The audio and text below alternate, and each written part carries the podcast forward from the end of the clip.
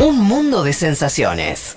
Vázquez, Carg, Martínez, Elman. Un programa que no quisiera anunciar el comienzo de la Tercera Guerra Mundial. Pero llegado el caso, lo hará.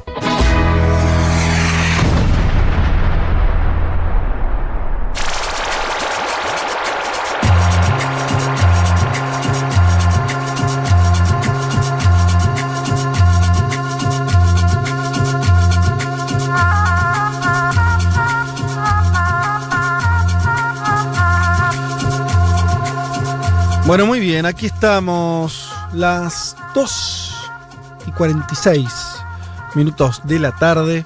Em, vamos a meternos de lleno em, en el contexto de España. Nos quedaba ese tema en el sumario. Elecciones próximas en, em, en la Comunidad de Madrid. Avance de la derecha, probable triunfo de la derecha, hay que decir, eh, pero también en un contexto de radicalización de esa derecha, de la ultraderecha, de los discursos de odio. Eh, Juanma, ¿por dónde quieres arrancar? Bueno, hace varios años ya, ¿no? Venimos trabajando en este programa que la ultraderecha es un tema omnipresente en el debate público español, sobre todo a partir del nacimiento y veloz despliegue de Vox en el marco de diversas elecciones en comunidades autónomas.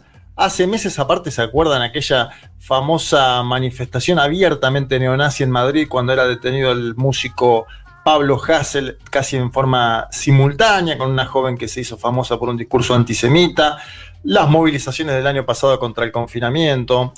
La derecha y la ultraderecha española tienen un nombre marcado a fuego en su cabeza. Estoy hablando de Pablo Iglesias. Él es para ellos la cristalización de un supuesto gobierno social comunista bolivariano que desde esa perspectiva busca llevar a España a Venezuela, el mismo biribiri de otros lugares del planeta, ¿no? Argenzuela, Chilezuela, eh, llamativo que se diga de España, donde vive, eh, por ejemplo, Leopoldo López, y por ese nombre grabado en la frente, eh, Isabel, Isabel Díaz Ayuso, que va nuevamente como candidata del PP a la Comunidad de Madrid, celebró el día que ella misma convocó a las elecciones anticipadas, se acuerdan diciendo que había logrado sacar a Iglesias de la Moncloa eh, a partir de lo que fue la candidatura ¿no? en suelo madrileño del Coletas, el líder de Unidos Podemos, se lo había notado como un supuesto triunfo personal. Esta semana pasaron muchas cosas. Primero un cartel aparecido en el metro de Madrid con un eslogan, un MENA 4.700 euros al mes, tu abuela 426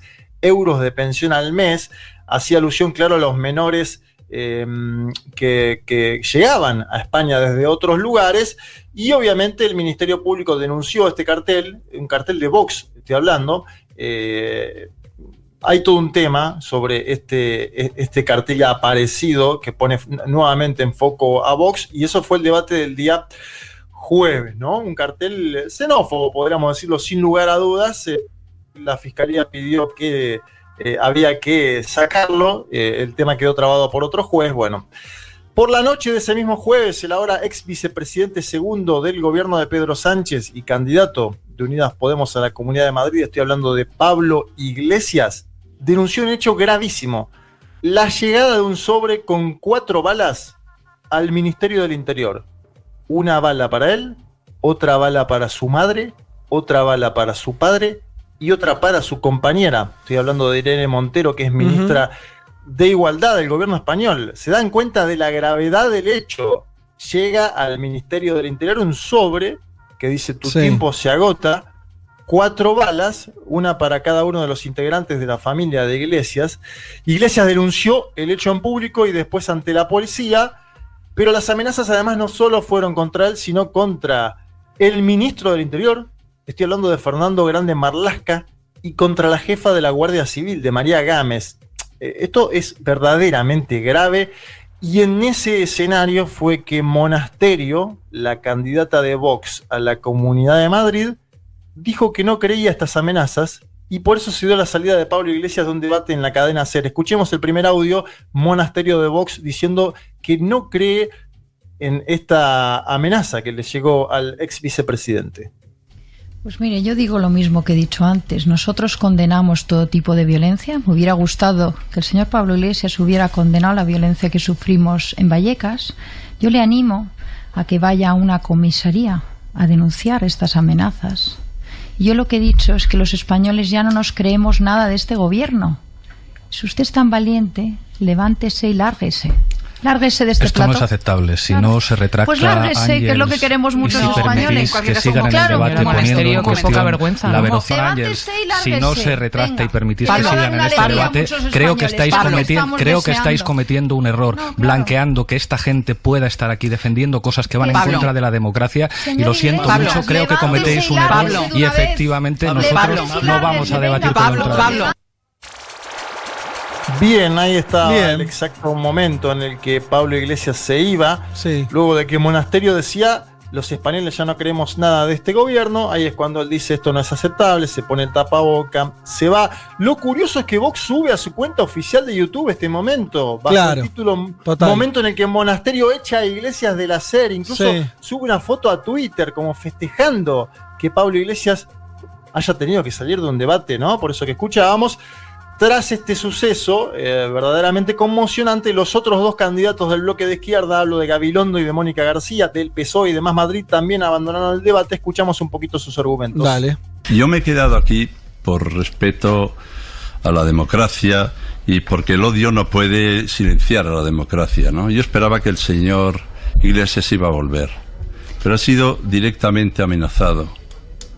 Y desde luego no podemos permitir que el odio se imponga sobre las personas en este momento en la democracia. Y me parece tan doloroso, yo me quedo con toda la voluntad de que se escuchen nuestras propuestas, pero no puedo consentir. En este momento me parece que tenemos que mandar un mensaje superior incluso a nuestras propuestas a la ciudadanía, que es que no se puede consentir este no reconocimiento. Tenemos que estar con los que han sido amenazados expresamente. Y efectivamente, este podría haber sido un debate eh, bonito, ilustrativo y los que están los que vienen a la política a confrontar y a plasmar su odio y su bueno pues su intolerancia. Y lo mejor demostración no hemos podido tener en este debate. Somos muchísimo más ricos somos muchísima más gente la que estamos en contra de este tipo de política. Y yo también pediría que no siguiéramos con este con este debate. Ahí estaba la argumentación de Gabilondo y de Mónica García. Tras salir de los estudios de Cadena Ser, Mm. habló en la puerta del lugar eh, Pablo Iglesias, el Ajá. principal per- perjudicado de todo esto. Ah, no escuché eso. ¿Qué dijo? Sí, porque. Y dijo básicamente que a partir de este momento se han acabado los debates contra la ultraderecha, Mm. que la democracia está amenazada. Escúchalo, a ver. A ver. sentarse con Rocío Monasterio en un debate durante la campaña? No, No va a a ningún debate con Rocío Monasterio. se acabaron los debates con la ultraderecha. Los demócratas no podemos blanquear a la ultraderecha legitimándoles al sentarnos con ello. Creo que cada vez más gente se está dando cuenta que la democracia está amenazada. Sería una tragedia para la democracia española que después del día 4 hubiera un gobierno de Vox y el Partido Popular y estoy convencido que la mayoría social madrileña que es demócrata va a dar una, una lección democrática a la ultraderecha. No se puede consentir lo que está pasando. Demasiada impunidad, demasiado blanqueamiento. Bien, ahí estaba Pablo Iglesias. Eh, obviamente esto pasó a la, a la esfera nacional, Fede. Es decir, no es un, este ya no es un debate de Madrid, ¿eh? Claro. Esto ya no. Este, esta discusión ya es una discusión de España entera. Eh, va mucho más allá de la elección en la Comunidad de Madrid por la gravedad de los hechos y porque además Santiago Bascal, el líder de Vox, habló después de que hablara Pablo Iglesias, Sí. habló después de lo que dijo Monasterio, una monasterio que aparte nació en Cuba, ¿no? Que es cubana, Ajá. anticastrista, claro, Sí. y habló a Bascal y A ver. te tiro algunas Sí. palabras, te tiro Venezuela, Chávez, Maduro, Sí. Castro, magnicidio, escenita. A ver, escuchemos. A ver. Esta mañana, después del incidente y de la escenita montada por el señor Iglesias en la cadena SER, iba por la calle y me ha parado una mujer venezolana para elogiar la valentía de Rocío Monasterio y para decir que ella recuerda cómo cada ocho años Chávez, Maduro y también Castro en Cuba, cada ocho meses, se inventaban un magnicidio para reprimir a la oposición. Nosotros condenamos toda la violencia y lo único que hemos dicho y lo mantenemos es que esto apesta a montaje. Y precisamente por eso Vox ha anunciado que acudirá a los tribunales para denunciar estas presuntas amenazas, para que se investiguen hasta el final y nos personaremos como acusación popular en los tribunales ante estas presuntas amenazas. Bien, ahí estaba Santiago Abascal, todos, ¿no? Tranqui, todos, ¿eh? Todos los lugares comunes que se pueden decir. Mm. Eh, Venez- Venezuela, Chávez, Maduro, Castro, magnicidio Cenita. Em, la verdad que es un escenario complicado, Fede. Eh, el- ¿qué, qué está haciendo el Partido Popular? Porque hay una gran ausente en todo esto que es eh, Díaz Ayuso, ¿no? Claro, que es la que hoy tiene la mayor cantidad de intención de voto. La que va, la que va a ganar las elecciones. Sí. Sí, sí, sí. La que va a salir en primer lugar. Ahora- Exacto. Ahora, nos, mete- Sí, sí, ahora nos sí. metemos en esto de las encuestas. Bueno, el PP tiene una estrategia que es condenar, según Casado, el presidente del partido, el secretario general, sin matices las amenazas. Y Ayuso mismo dice, quiero las amenazas fuera de la política. Ahora, es un juego difícil porque tiene que marcar diferencias con Vox sin que esto implique darle aire a Unidas Podemos, ¿no? Mm. Hasta ahora, la campaña de Ayuso se estaba basando en algunas ideas, sobre todo que tenían que ver con las limitaciones en términos eh, políticos por la pandemia, ¿no? Ella habla de vivir a la madrileña, de salir de cañas, tiene esta idea de explotar la idea de libertad en medio de un momento de delimitaciones, en Ajá. eso me hace acordar algo a lo que pasa con la ciudad de Buenos Aires en nuestro, en nuestro país. Hay una nota interesante del diario eh, del diario.es de España sobre este tema, donde la comparan un poco más con Bolsonaro y con Trump, pero eh, analicemos un poco. Pero eh, vos me lo que ese me querés decir es que ella está como queriendo eh, no meterse en esto. Porque no, le se conviene. mete- no se mete porque obviamente. es un, fa- es un fango que es difícil Y sí. Ver para dónde va, Fede. Hasta hoy, te digo, te digo lo que son las encuestas hasta hoy, me quedan algunos minutos. Dale. El, el PP tiene 41% de los votos en el promedio de las encuestas. Después viene el PSOE, hasta hoy 23, más Madrid con 14, Vox con 9, atención, Vox con 9, Unidas Podemos con 7 y Ciudadanos con 4. Todavía no estaría entrando Ciudadanos eh, por, por la cantidad de votos, ah, por el umbral. Sí. Pero atención con algo. A ver. Esto es, lo- esto es lo que yo te comentaba en el, en el promedio, ¿no? Hay una encuesta que sí da opciones al bloque de izquierdas. Es la encuesta del CIS, el Centro de Investigaciones Sociológicas, que en su momento supo tener cierto prestigio, ¿no? Y ahora Sí. parece un poco más cuestionada por un sector de la política.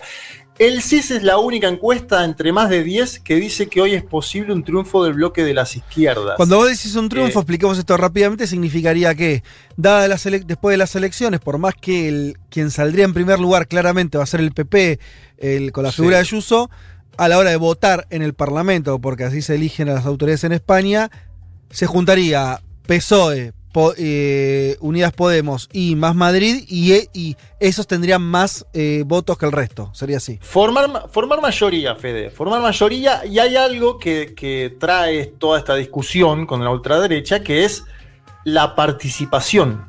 Ajá. A ver, ¿puede lograr la izquierda madridista en su conjunto que este debate en la cadena SER, que las amenazas a Pablo Iglesias sean un punto de inflexión para movilizar a un electorado?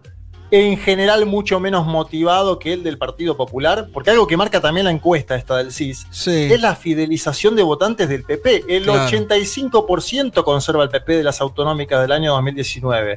Entonces, la duda que tienen hoy Díaz Ayuso y su equipo de campaña es si puede impactar en algo eh, en el tramo final de la campaña esto que está pasando, Mm. que es verdaderamente un fango como pocas veces habíamos visto en la política española en general, te diría, pero sobre todo en Madrid. Es decir, ¿habrá sectores progresistas que acudan ahora sí a las urnas ante una amenaza de la derecha que parece más eh, evidente? Cuando digo derecha, digo de la extrema derecha. Escuchábamos el discurso de Abascal que directamente duda de las amenazas a Pablo Iglesias. Hoy hubo un acto del PSOE, y con esto vamos finalizando, en el cual participó el presidente Pedro Sánchez.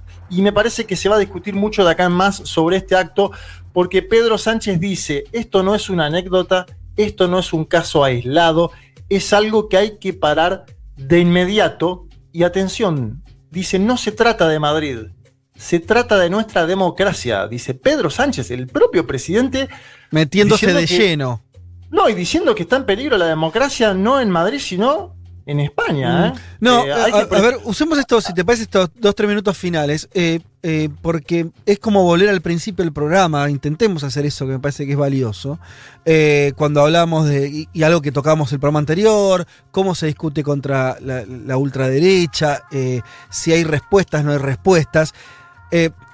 Yo con lo que vos me trajiste hoy, entiendo un poco más por qué Pablo Iglesias bajó, entre comillas, a Madrid. Porque me parece que está mostrando, está queriendo eh, hacer como un caso testigo, ¿no? Decir, bueno, a ver, eh, tenemos que, eh, que tratar de, de renovar la forma en que vamos a discutir con Vox, discutir eventualmente con el PP, y me parece que la figura, por más, más allá que en términos de votos, el Podemos es una fuerza minoritaria en Madrid, bueno, el peso específico de Iglesias hace que se esté hablando de todo esto, ¿no? Que, si, si- que me parece que si el candidato fuera otro, no estaría. No sé, esa es mi lectura.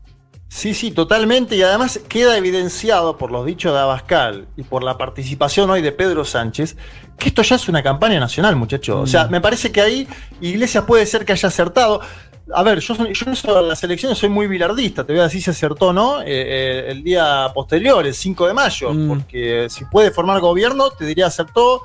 Es difícil ahora que pueda formar eh, gobierno, esa es la verdad, que la izquierda pueda formar Sí. gobierno en Madrid es difícil, pero me parece que acá se cruzó un límite. Pero para Juanma, propio- es muy difícil siempre y cuando se acepte o se naturalice o, a la- o, o se permita o lo permitan que el PP gobi- gobierne o gobierne con los votos de Vox.